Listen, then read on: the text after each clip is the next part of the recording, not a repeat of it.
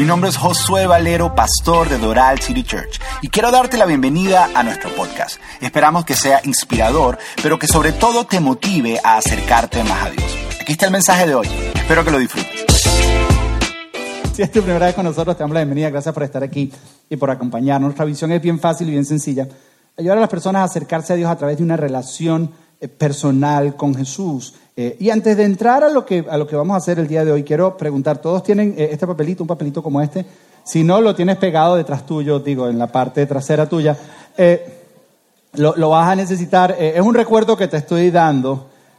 Y, vamos a hacer una dinámica, no nos va a dar tiempo de hacerla porque me extendí en el primero, pero igual la dinámica la puedes hacer después en tu casa, pero es importante que te lo lleves porque sirve, sirve de recuerdo. Todos lo tienen, es importante que lo tengas, todos lo tienen. Ok, perfecto hoy estamos, nosotros, una de las maneras en que hacemos esta, este, esta visión o cumplimos la visión de ayudar a las personas a acercarse a Dios a través de una relación personal con Jesús es que enseñamos por medios de series. Eh, agarramos un tema en particular y tratamos de explorarlo por varias semanas.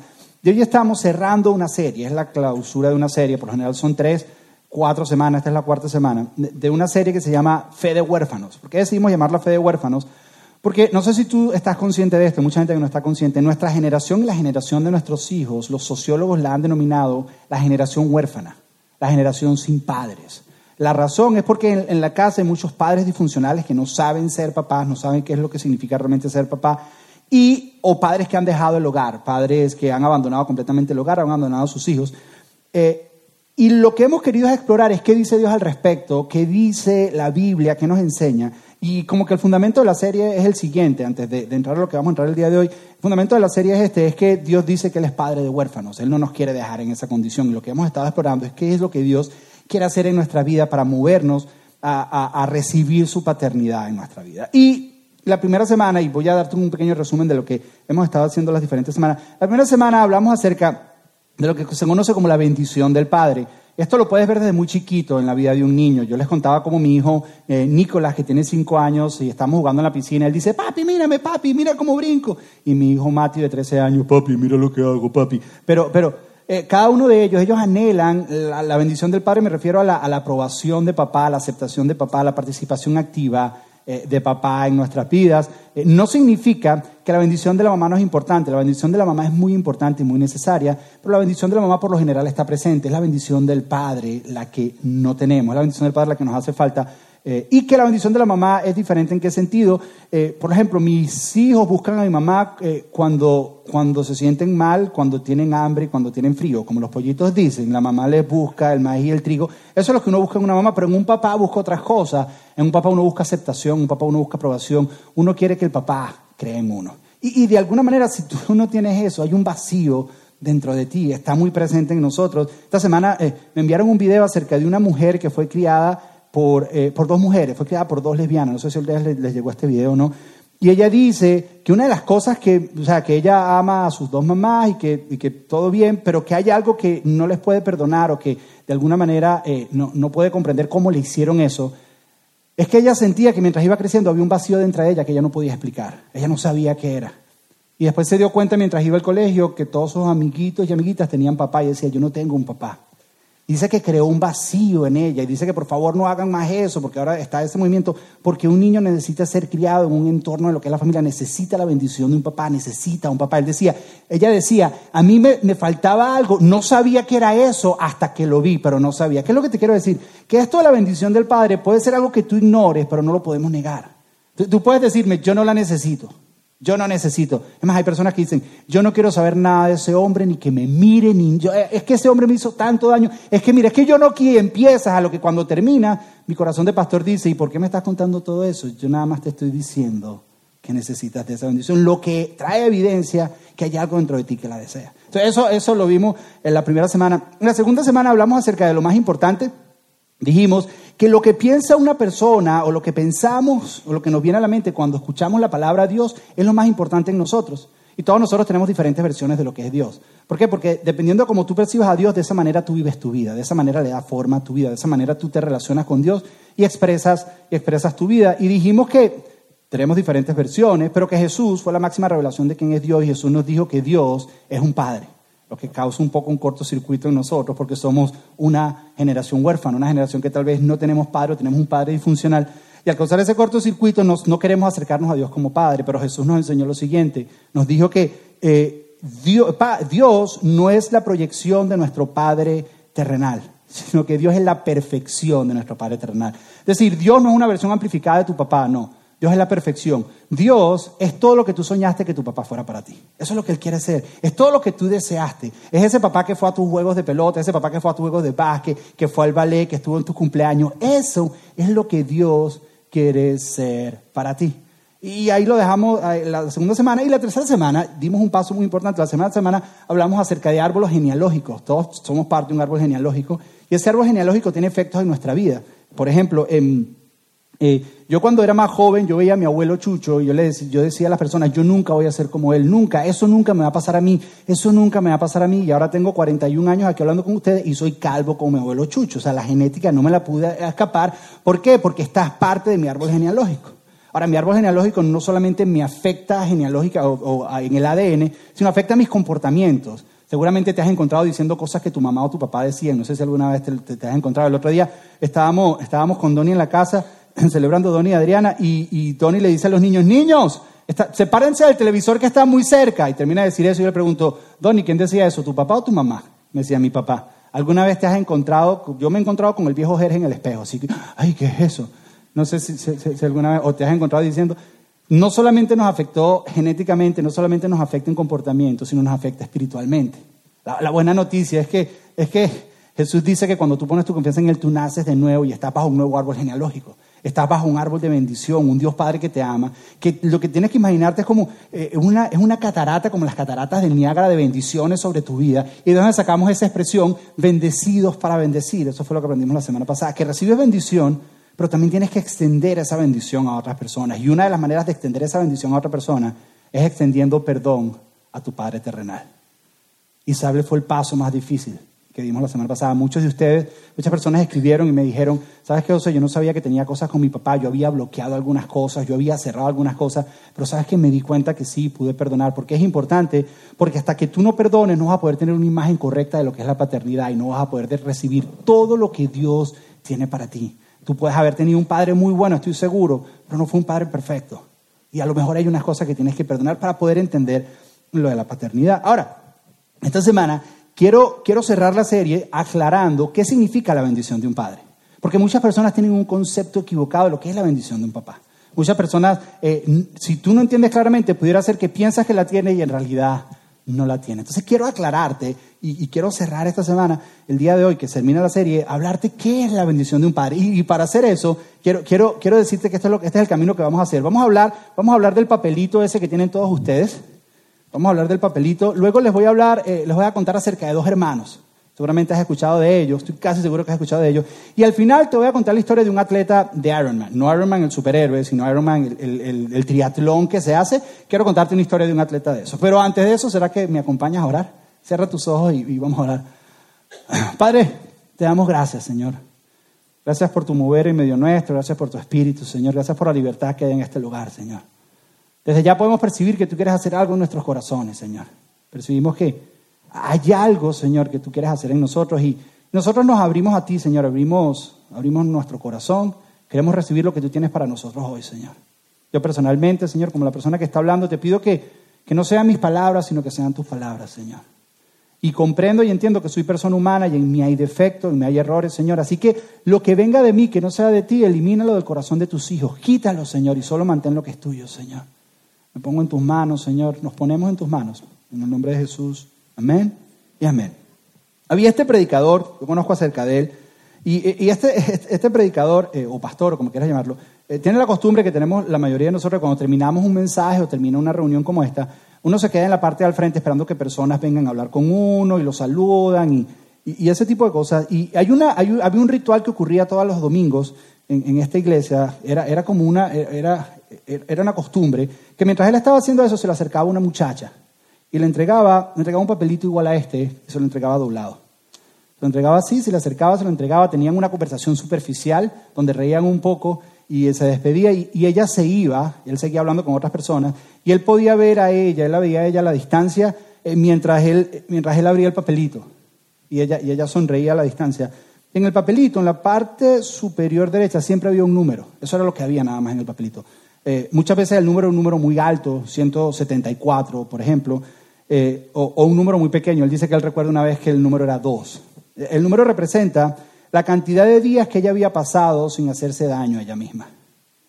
Era una persona que sufría de autoflagelación y, cortarse con cosas punzantes en su cuerpo. Eso era, eso era una adicción que ella tenía, le, costaba infligirse, le, gustaba infligirse dolor o, era lo que hacía, no se sentía digna, no se sentía que merecía nada. Eh, y había encontrado un poco de, de, paz y sanidad dentro de un grupo dentro de la iglesia, pero una batalla fuerte que ella tenía que luchar todos los días. Y de alguna manera le traía este papelito, este papel, como para rendirle cuentas a alguien, a esta mujer, la razón por la que hacía eso es porque todos los hombres de su vida, empezando por su papá, todos los hombres de su vida la habían maltratado, la habían abusado, la habían golpeado, la habían despreciado. Todos los hombres, su papá, hermanos, todos los hombres esposos, todos la habían menospreciado. Entonces, para ella era muy difícil entender lo que era el amor o el concepto del amor. Ella no podía comprenderlo porque si siempre ha sido abusado, siempre ha sido golpeado, tú no sabes lo que es el amor, no tienes la más mínima idea de qué es eso. Entonces llega a esta iglesia donde le hablan de Jesús y Jesús le habla de un padre que la ama incondicionalmente, que no tiene que hacer nada, que ella es amada. Ella dice, eso es muy bonito para ser cierto. Yo no, un padre así no puede existir. Eso no, no, no, cabe en mi cabeza. Y esa es la historia de ella. Lo, lo que me lleva a otra historia, que es la historia de los dos hermanos, y es una historia que cuenta Jesús en Lucas capítulo 15, estoy seguro que la has escuchado. Es acerca de un padre que tiene dos hijos. Y el hijo menor un día, un día se le acerca y le dice, papá, quiero toda mi herencia. Que en esta cultura es algo extremadamente ofensivo para el padre, porque es decirle, eh, prefiero que estés muerto que estés vivo. Tú vales para mí muerto que vivo. Es, muérete para poder cobrar el seguro de vida. Eso es lo que significa. A mí no me sirve. Lo único que me está dañando en cumplir mis sueños eres tú, así que muérete. Por lo general, la reacción de un padre en una situación como esta era desterrarlo, quitarle el apellido y echarlo fuera. Pero este padre reacciona de una manera inesperada y le da la herencia al hijo. Se la da. El hijo menor agarra su dinero y se va a un pueblo lejano. Por alguna razón yo siempre me imagino Miami Beach. Yo no sé por qué. Pero él se va, o Las Vegas. Él, él, se va y, y, se, y se va a ese lugar y la Biblia dice, la historia que Jesús cuenta, la Biblia dice, que se rumbea el dinero, en buen venezolano.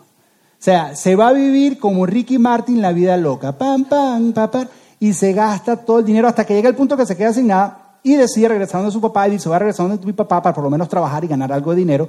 Y cuando va donde el papá, una vez más el papá de una manera inesperada lo recibe, le da la bienvenida, no solo eso, le hace la fiesta de la fiesta con todo y un ternero engordado. O sea, eso era la fiesta, invitaban a todo el pueblo para estar ahí y eso es lo que ocurre ahora, el hermano mayor se entera. El hermano mayor se entera y dice, no puede ser, esto es lo más injusto del mundo. ¿Cómo puede? Y él se niega a entrar. Entonces el papá sale a encontrarse con él afuera y, el, el, papá le dice lo siguiente. El papá le dice, papá le dice, mira, le dice el hermano mayor que está afuera, mira, querido hijo, tú siempre has estado a mi lado y todo lo que tengo es tuyo. Teníamos que celebrar este día feliz, pues tu hermano estaba muerto y ha vuelto a la vida, estaba perdido y ahora ha sido encontrado. Es una historia de resurrección, es una historia de reconciliación, es una historia de un reencuentro. Ahora, ¿por qué te cuento esta historia? Porque en esta historia hay varias historias. En esta historia hay varias versiones. En esta historia hay varios subplots. Y quiero, y quiero contarte cada uno de ellos. Por ejemplo, eh, está la versión de la historia del hijo menor. Eh, el hijo menor va, se rumbea todo el dinero, se gasta la herencia que el papá le tomó toda una vida hacer para darle un futuro a él, se la gasta en un año, seis meses. Yo no sé, se la gastó. Se la gastó completa y entonces ahora él dice, eh, estoy avergonzado, no merezco nada, no valgo nada, no, soy una desgracia, ¿sabes qué? Voy a ir donde mi papá y le voy a decir, no merezco ni siquiera ser llamado tu hijo, no, no merezco, no, no vale, o sea, yo vengo como un esclavo, vengo como un siervo, yo, yo vengo aquí donde tú estás para, para, que me contrates, yo quiero ser un trabajador. Y, y cuando está haciendo eso, el papá reacciona de una manera inesperada, el papá sale corriendo, que para una persona de edad en esta cultura correr es algo, es algo indigno para ellos. ¿Por qué? Porque ellos, ellos usaban baticas, túnicas, y entonces él, tenía, él tenía que levantarse la túnica y salir corriendo y se le veían las patitas, blanquitas, sin la playa. Imagínate a Pastor Avero corriendo así con la batita, algo así, para ir, para ir al encuentro del hijo. Entonces, cuando llega, cuando llega donde el hijo, el hijo, eh, eh, el hijo empieza a darle su discurso y le dice, no soy digno de ser llamado, y el papá ni siquiera lo deja terminar, y le dice, ¿sabes qué? Te voy a cambiar la versión de la historia. Y el, el, papá, el papá dice, por favor, traigan la mejor túnica, traigan un anillo en el dedo, por favor, y me le ponen sandalias en los pies. Artículos que solamente un hijo puede llevar. Artículos que solamente un hijo puede llevar. Y, mientras que la versión del hijo es una versión, no merezco ser tu hijo, no merezco nada, soy la peor basura del mundo, la versión del papá es una versión, es una versión de túnica, de anillo y de sandalias. Es una versión de tú eres mi hijo. Ahora, ahora el hijo menor se encuentra en una decisión que tiene que tomar. ¿Cuál de las dos versiones de las historias va a creer? ¿Va a creer su versión? Va a creer su versión que dice, no merezco nada, no soy nada, soy lo peor del mundo. ¿Va a creer esa versión? ¿O va a creer la versión del Padre, una versión de túnica, anillo y sandalia, una versión que dice, tú eres mi hijo, esto es una historia de reconciliación? Y él tiene que, él tiene que tomar una decisión, ¿cuál de las dos? Porque cualquiera que él decide es la que va a determinar la manera en que él va a vivir. Ahora, está también la historia del hijo mayor. El hijo mayor se entera y el hijo mayor sale al encuentro con el papá. Y, le dice, cuando está llegando la fiesta, él escucha la fiesta porque está todo el mundo rumbeando, todo el pueblo está rumbeando. Y entonces él va y se encuentra y él no entra. Y el papá sale al encuentro y él le dice esto. Esto es lo que dice el hijo mayor. Dice, todos estos años, le dice, he trabajado para ti como un burro y nunca me negué a hacer nada de lo que me pediste. Y en todo ese tiempo no me diste ni un cabrito para festejar con mis amigos. Y luego le continúa diciendo y le dice, sin embargo, cuando este hijo tuyo, que me parece bien curioso, porque ni siquiera lo llama hermano ni menciona el nombre, este aparecido, dice, cuando este hijo tuyo regresa, después de haber derrochado todo tu dinero en prostitutas, matas al ternero engordado para celebrar. Y en un momentico, ¿no te parece que dice mucho? yo, me imagino que esto, esto era un guardado que tenía. Lo tenía allá adentro, allá adentro, y cuando vino, lo sacó todo, sacó todo el veneno que había allá adentro. ¿Y cuál era, cuál era su historia? No sé si te das cuenta, su historia es, eh, eh, entre lo que él dice, dice varias cosas. Dice, en la casa de mi padre yo soy un esclavo. Mi padre es un padre esclavizante porque yo para ganarme las cosas de mi papá tengo que trabajar mucho. Dice, he hecho todo esto y no me has dado absolutamente nada. Entonces piensa que su papá es un padre esclavizante, lo cual es mentira, porque cuando lees la historia te das cuenta que no es así. Pero esa es su percepción, esa es su versión de la historia. Otra cosa que él piensa es que tiene una mentalidad de mendigo. Porque dice, no me has dado ni un cabrito. No me dado, los cabritos no tienen, no tienen nada. Este hombre está pensando en celebrar con sus amigos y, y, yo no sé, va, no sé a dónde va a comer, no quiero mencionar nada para no ofender a nadie, pero, pero va, va a lo peor de lo peor. Cuando el papá tiene de todo. Y no solo eso, le parece que el papá es injusto. Dice, e, esto que tú estás haciendo es injusto, es injusto conmigo, con todo lo que yo he hecho. Y tú puedes sentir la rabia, tú puedes sentir el dolor, tú puedes sentirlo él así haciéndole con el dedo del papá y mientras eso está pasando, está sonando Wilfrido Vargas en la fiesta, yo no sé, yo me lo imagino, soy un rico jardinero que vive de flor en flor, mientras él está diciendo eso al papá. Ahora, e, el papá no reacciona, el papá responde. El, papá no, reacciona, no se deja sacar de, de sus casillas, el papá simplemente responde. Y mira lo que responde, porque con esta oración el papá le cambia su historia, le cambia su versión de la historia. Le dice, mira, querido hijo, tú siempre has estado a mi lado y todo lo que tengo es tuyo. Y, y con esa oración el papá le está diciendo, tu versión de historia está equivocada, escucha mi versión. ¿Cuál es la versión del papá? La versión del papá es, tú dices que yo soy esclavizante, que tú te tienes que ganar las cosas, todo lo que tengo es tuyo. Tú lo único que tienes que hacer es pedir, tú no entiendes que tú eres mío. Es más, yo repartí las herencias. Eso significa que yo le entregué a, tu hermano lo que era de él y todo lo que aquí queda es tuyo. Todo lo que queda es tuyo. Entonces yo, no soy un padre esclavizante. Lo otro es que él es mendigo, tiene una mentalidad de escasez. Él dice, todo lo que tengo es tuyo. Incluso el ternero engordado es tuyo. Lo único que tienes que hacer es recibir. Tú como hijo lo único que tienes que hacer es pedir y recibir. No tienes que estar tratando de ganarte nada, simplemente tienes que recibir. Y tampoco soy injusto, ¿sí? Porque dice que tú eres injusto. Es que esta historia no trata de justicia. Este papá no está buscando justicia. No. Este papá vio al hijo regresando como una oportunidad para extender su gracia y su amor hacia su hijo, que es diferente. Porque eso es lo que es la gracia. Eso es lo que es el amor y la gracia de Dios.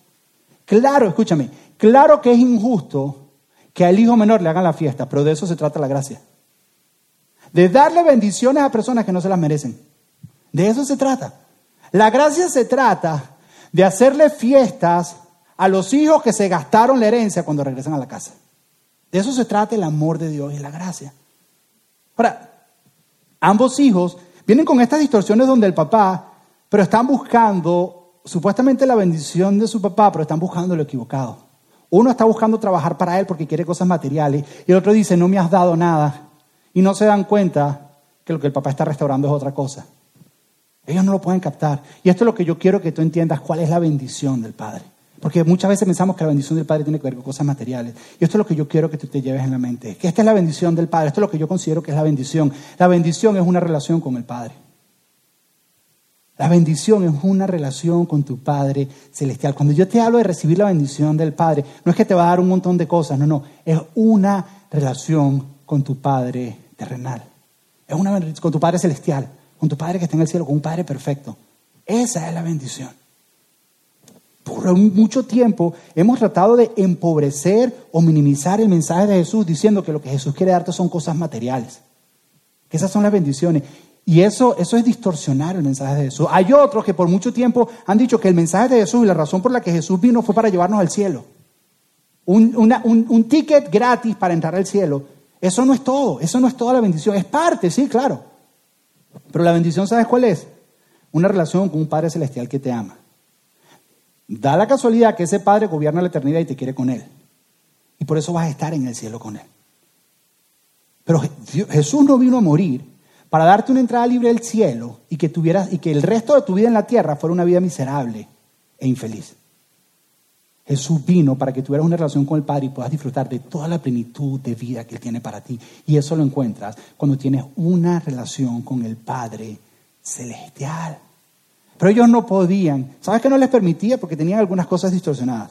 Por ejemplo, el hijo menor decía, yo no puedo tener una relación con el padre porque soy lo peor de lo peor. Porque me gasté toda la herencia. Porque no sirvo para nada. Porque lo que he hecho es imperdonable. No hay nadie que me reciba. Y su pecado lo separó del padre. Su pecado lo alejó del padre. Sus errores lo alejó del padre. Y es cierto. Y, y esa era su versión. Ahora, el hijo mayor vivía en casa y no tenía relación con el padre. Porque es posible vivir en la casa y estar en la iglesia y no conocer al padre. El hijo mayor, el hijo mayor, ¿sabes qué alejó al hijo mayor del padre? Las buenas obras. Pensar que por sus buenas obras se tenía que ganar el favor del padre. Pensar que el amor del padre venía porque él hacía cosas buenas. Pensar que porque él hizo tantas cosas y trabajó como un esclavo y se esclavizó para él, entonces el padre ahora estaba en deuda con él, le tenía que dar cosas. Y sus buenas acciones para ganarse el amor del padre lo alejan en una relación con el padre porque ese no es el corazón del padre. Ellos no entienden cuál es el amor de un padre. Ellos no entienden cómo se ve el amor de un padre. ¿Sí El amor de un padre, el amor de un padre no se puede ganar. El amor de un padre no se puede perder. Porque no importa lo que tú hagas, él te va a amar. No importa lo que hagas, no te lo puedes ganar. El amor de un padre no te lo pueden quitar. Porque ni la vida, ni la muerte, ni lo alto, ni lo profundo nos podrá separar del amor de Dios. El amor de un padre simplemente es, es una fiesta, es una celebración. No tiene principio ni tiene final. Continúa todo el tiempo, continúa durante la noche, continúa durante el día y continúa el día siguiente y el día siguiente, porque el amor de un padre hacia ti no deja de ser. Ahora, para muchos de nosotros es imposible imaginarnos a un padre amar así. Es casi que imposible. Es casi que imposible ver, porque somos, somos una generación huérfana. Y por estadística, la mayoría de nosotros no vemos un papá así. Entonces, para tratar de mostrarte cómo es el amor de un padre y el impacto que tiene el amor de un padre en la vida de una persona, quiero hablarte acerca acerca del Ironman.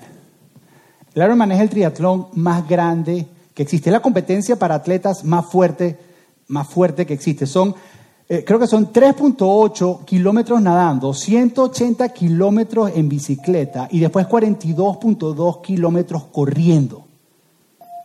Es es extenuante, se requiere muchísima energía, se requiere muchísimo esfuerzo para poder terminarlo. Es casi, es casi que imposible que una sola persona, dicen que una persona haciendo un Ironman quema de 7.000 a 10.000 calorías en el momento que está haciendo el Ironman, de 4 a 5 veces el averaje de lo que nosotros comemos en uno. Es horrible, es casi que imposible hacerlo para cualquiera de nosotros. Ahora imagínate hacer eso empujando a alguien. Eh, eh, eso es lo que hace Rick Hoy con su hijo. Por 226 millas lo empuja. ¿Sí? Porque su hijo nació, Rick, nació el, 10 de enero de 1962. Y debido a una complicación en el parto, el cordón umbilical se le, se le, se le enredó en el cuello y sufrió de parálisis cerebral. Es cuadraplégico. No camina, no puede hablar. Es, es cuadraplégico, no, no puede hacer nada. Eh, cuando, cuando él nace, los doctores lo vieron, lo vieron y esto fue lo que le dijeron al papá. Le dijeron, mira, lo mejor que puedes hacer con tu hijo es lo siguiente, mételo en una institución y que lo cuiden. Y olvídate de él, porque va a ser un vegetal toda su vida. Eso fue lo que le dijeron. Di que el papá, él, él se negó. Y, y él decidió llevarse a su hijo y decir, vamos a darle una vida normal. La vida más normal que podía tener. Lo llevaron, se dieron cuenta que empezaba a entender lo que ellos decían, entonces empezaron a enseñarle el abecedario. Según iba creciendo, ponían letras por la casa, estaban leyéndole, estaban leyendo todo el tiempo a él. Eh, luego, él es el mayor de la familia, tuvieron hermanos, y, cuando tuvieron los hermanos, todo tenía que ser incluyéndolo a él todo el tiempo. Él nunca era parte, él llevó la vida más normal que podía hacer. Eso significa que si estaban construyendo una casa en un árbol, él era, eh, Rick era parte de la casa en el árbol. Que si iban a nadar en la piscina en el verano, todos iban a la piscina y Rick nadaba en la piscina en el verano. Si era invierno, ellos iban y todos iban a jugar a la nieve. Si jugaban béisbol, Rick era el umpire. Si jugaban hockey, él era el goalie. Pero él tenía que ser parte de todo lo que estaba ocurriendo en la casa. ¿Por qué? Porque le iban a dar una vida normal.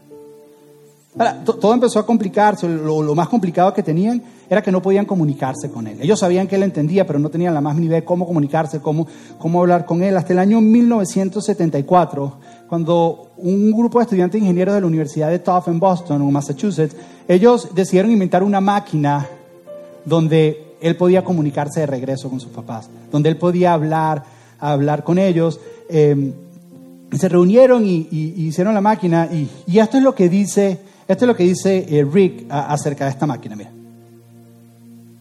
For 12 very long years, all that I could do was cry, laugh, and move my head to answer questions the people asked. When I got my first communication device, the feeling was joyous. For the first time, I could tell Dad, Mom, and the rest of the world exactly how I felt. Ellos cuentan que cuando les conectaron la máquina, todo el mundo estaba, estaban haciendo apuestas a ver cuáles serían sus primeras palabras. Mamá, papá. ¿Cuáles serían las primeras palabras? Y en ese entonces era la final de hockey, y su equipo favorito eran los Bruins y sus primeras palabras fue Go Bruins. Lo, lo, cual les hacía entender a ellos que él entendía todo lo que estaba pasando y que le gustaban los deportes. Ahora, esto abrió una ventana grandísima porque ahora podía ir al colegio, no iba al colegio hasta ahorita, y ellos querían darle una vida normal y no querían meterlo en colegio privado, me querían meter en colegio público. Lo rechazaron una y otra vez y el papá hizo que cambiaran las leyes del Estado para poder recibir a su hijo. Él siguió intentando y él siguió intentando porque su hijo, porque su hijo estaba recibiendo el amor de un padre. Y él seguía intentando y seguía intentando hasta que lo, llevaron al colegio. Él cuenta eh, que, que, sí, él dice, si te preguntas en el colegio todo el mundo se me quedaba mirando. Me dice, claro que se me quedaba mirando. Dice, pero era por lo buen mozo que soy. Ahora, eh, estando en el colegio en el año 1977 ocurre algo bien particular. Y es que uno de los miembros del equipo de la cross, que es un deporte que se hace eh, a caballo, se cayó y tuvo un accidente y quedó cuadraplégico y estaban haciendo una carrera de 5K para recolectar fondos para este niño. Y Rick dice, papi, tenemos que correr esa carrera. Mira, mira, mira lo que él dice. I wanted to show this person that life goes on and he could still live a productive life. That is why I turned to my dad and said that we have to run in this race. Di que el papá tenía 40 años, no era corredor. La silla que tenía no era una silla para correr. Pero él dice, mi hijo quiere, vamos a hacerlo. Entonces, dicen que le dieron el número 00, porque no le dieron ni un número. Porque pensaban que iba a llegar, iba a correr un poquito y se iba a regresar para complacer a su hijo. Y Dick, el papá, dice, terminamos la carrera. De penúltimos, pero terminamos. Y no fuimos los últimos. Dice, terminamos la carrera. Y esa noche, cuando están acostando a Rick a dormir, Rick le dice algo a su papá y le dice, papi, ¿sabes qué? Cuando estábamos corriendo, a mí se me olvidaba mi condición. Cuando estábamos corriendo yo me sentía igual a todos los demás niños en esa carrera. Papi, cuando estábamos corriendo yo me sentía igual. Dice que eso fue para él una gasolina. Y que comenzaron a correr de en adelante. Empezaron a correr 5K, empezaron hasta que decidieron, vamos a correr el maratón de Boston. Ahora, en el maratón de Boston no los aceptaban. Y ellos siguieron, porque eso es lo que hace un papá, un papá cree. Y él siguió empujando y siguió empujando hasta que lo dejaron entrar, pero no le dieron ningún trato especial. No le dieron. La condición era que como al que, al que registran es a Rick, él tenía que clasificar dentro del tiempo de Rick. ¿Qué es lo que pasa? Que Rick tiene 20 años el papá tiene más de 40 años. Y tiene que clasificar en el tiempo del papá empujando a otra persona mientras lo hace. Y sin embargo, lo lograron. Corrieron el maratón. Lo corren todos los años. El mejor tiempo que hacen en el maratón es 30 minutos por encima del récord mundial en su categoría y eso que él va empujando a otra persona. Todos los años. Y un día, siguiendo avanzando, avanzando, se les da por correr un triatlón. La prueba más dura que existe. Y empiezan a entrenar. El papá, Dick, se le había olvidado hasta cómo montar bicicleta. Aprendió a montar bicicleta otra vez, por su hijo. No era nadador y empezó a nadar y entrenar nadando. Se registraron para el triatlón más importante, el de Hawái. Y cuando se registran le dicen que no. Un año. Segundo año le dicen que no. Hasta que por fin los dejan entrar y corren el maratón.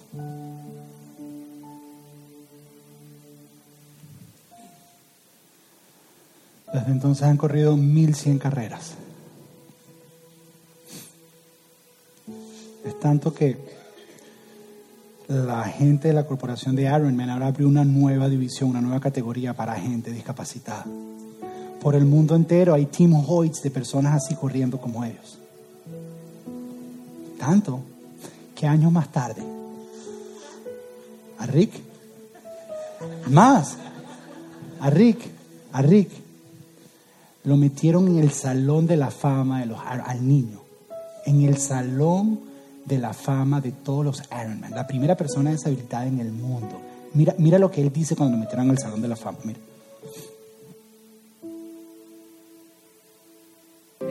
I was inducted as the 26th member, and Dad, just behind me is the 27th, because, as you know, I always finish just ahead of Dad, first. This made me feel very happy. Being a part of such an iconic accomplishment with my father. I was able to show the world that my body does not define my spirit. Through this experience of this athletic achievement, my father and I have a greater love for one another because we shared the same dedication at this event.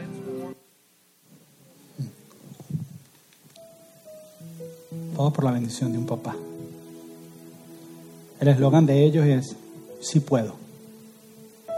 ¿Sabes por qué él sabe que sí puede? Porque su papá le dijo, tú puedes. Por eso sí puede. Es la bendición de un papá. El papá de él, Dick, dice, cuando mi hijo nació, me dijeron que era un vegetal. Dice, todavía no sé qué tipo de vegetal es. De verdad, lo dice. No sé qué tipo de vegetal es porque se graduó del liceo. No solo eso, fue a la Universidad de Boston y estudió educación especial para niños especiales. Trabajó en la Universidad de Laboratorio de Boston para desarrollar computadoras para personas en deshabilidad para que se pudieran comunicar y perfeccionar las computadoras. Corre y ha logrado todo esto a nivel mundial con la bendición de un papá. Hoy en día tiene 56 años y vive solo. Solo. Porque un papá dijo, yo creo en ti. Eso Eso es el amor de un padre, es una relación que te impulsa. Eso. A mí siempre me entró curiosidad, ¿qué pensaba Rick, el joven de su papá? Esta semana lo encontré. Yo quiero que tú escuches lo que él habla de su papá. Mira. I have said this so many times. Dad is my hands and my feet. He is the wind beneath my wings. There is many things I'd like to do for my dad. I wish I could sit him down in a wheelchair and I would push him, but obviously, because of my ability, I cannot. I have quite a list of things I would do with Dad. Pull, pedal, and push him in a triathlon.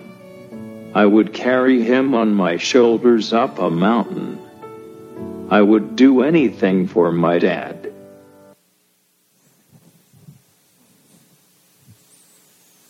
Y nada más te mostré eso para que entiendas algo. En la iglesia cristiana se te dice que tú tienes que cambiar y cambiar y cambiar. Y el cambio viene de una relación con un padre. Por eso es que la Biblia dice, sean imitadores de Dios como hijos amados. Tú no vas a poder entrar en lo que la Biblia se ama como santidad hasta que tú tienes una relación con un padre. Porque es un producto. Fíjate que él quiere hacer todo lo que su papá hizo por él. Yo quiero alarlo, yo quiero correr triatlones por él, yo quiero hacerlo. Pero el papá no lo está obligando, eso es lo que él quiere hacer. Ahora, termino con esto. Rick le contaron una historia cuando él nació y le dijeron, tú vas a ser un vegetal. Esa fue su historia. Y él tuvo que escoger o creer lo que le decían o lo que su papá decía de él. Eso es lo que hizo la diferencia. En la historia de los hijos de los dos hermanos, el menor tiene que escoger si cree en su versión de la historia o cree en lo que el papá dice de él, en lo que el Padre Celestial dice de él. Eso es lo que va a cambiar tu manera de vivir. El hijo mayor, el hijo mayor tiene que ver si cree en su versión de la historia, que el papá es un esclavizante, o cree en la versión que el papá dice. ¿Qué versión vas a creer tú?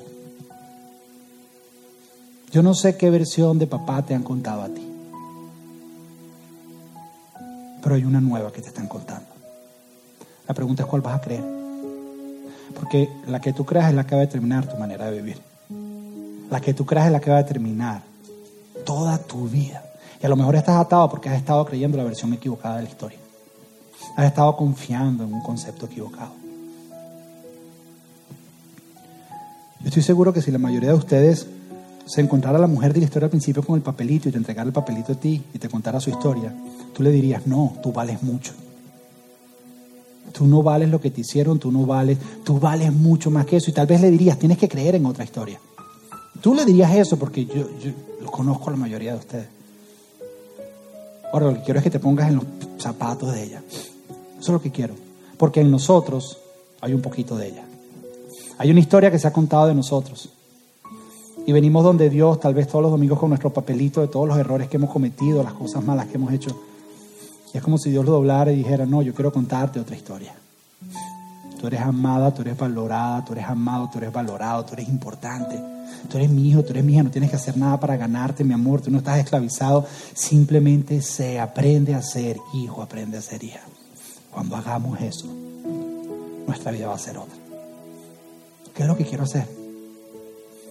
Quiero dejarte unos segundos mientras Chedi toca a que tú cierras tus ojitos ahí donde estás. Y si escuchas con atención, vas a escuchar a un Padre Celestial que te dice que te ama. Cierra tus ojos, no me mires a mí, cierra tus ojos. Y entre tú y Dios, escucha lo que Él te dice. Gracias por escuchar. Esperamos que este mensaje haya sido práctico y relevante para tu vida.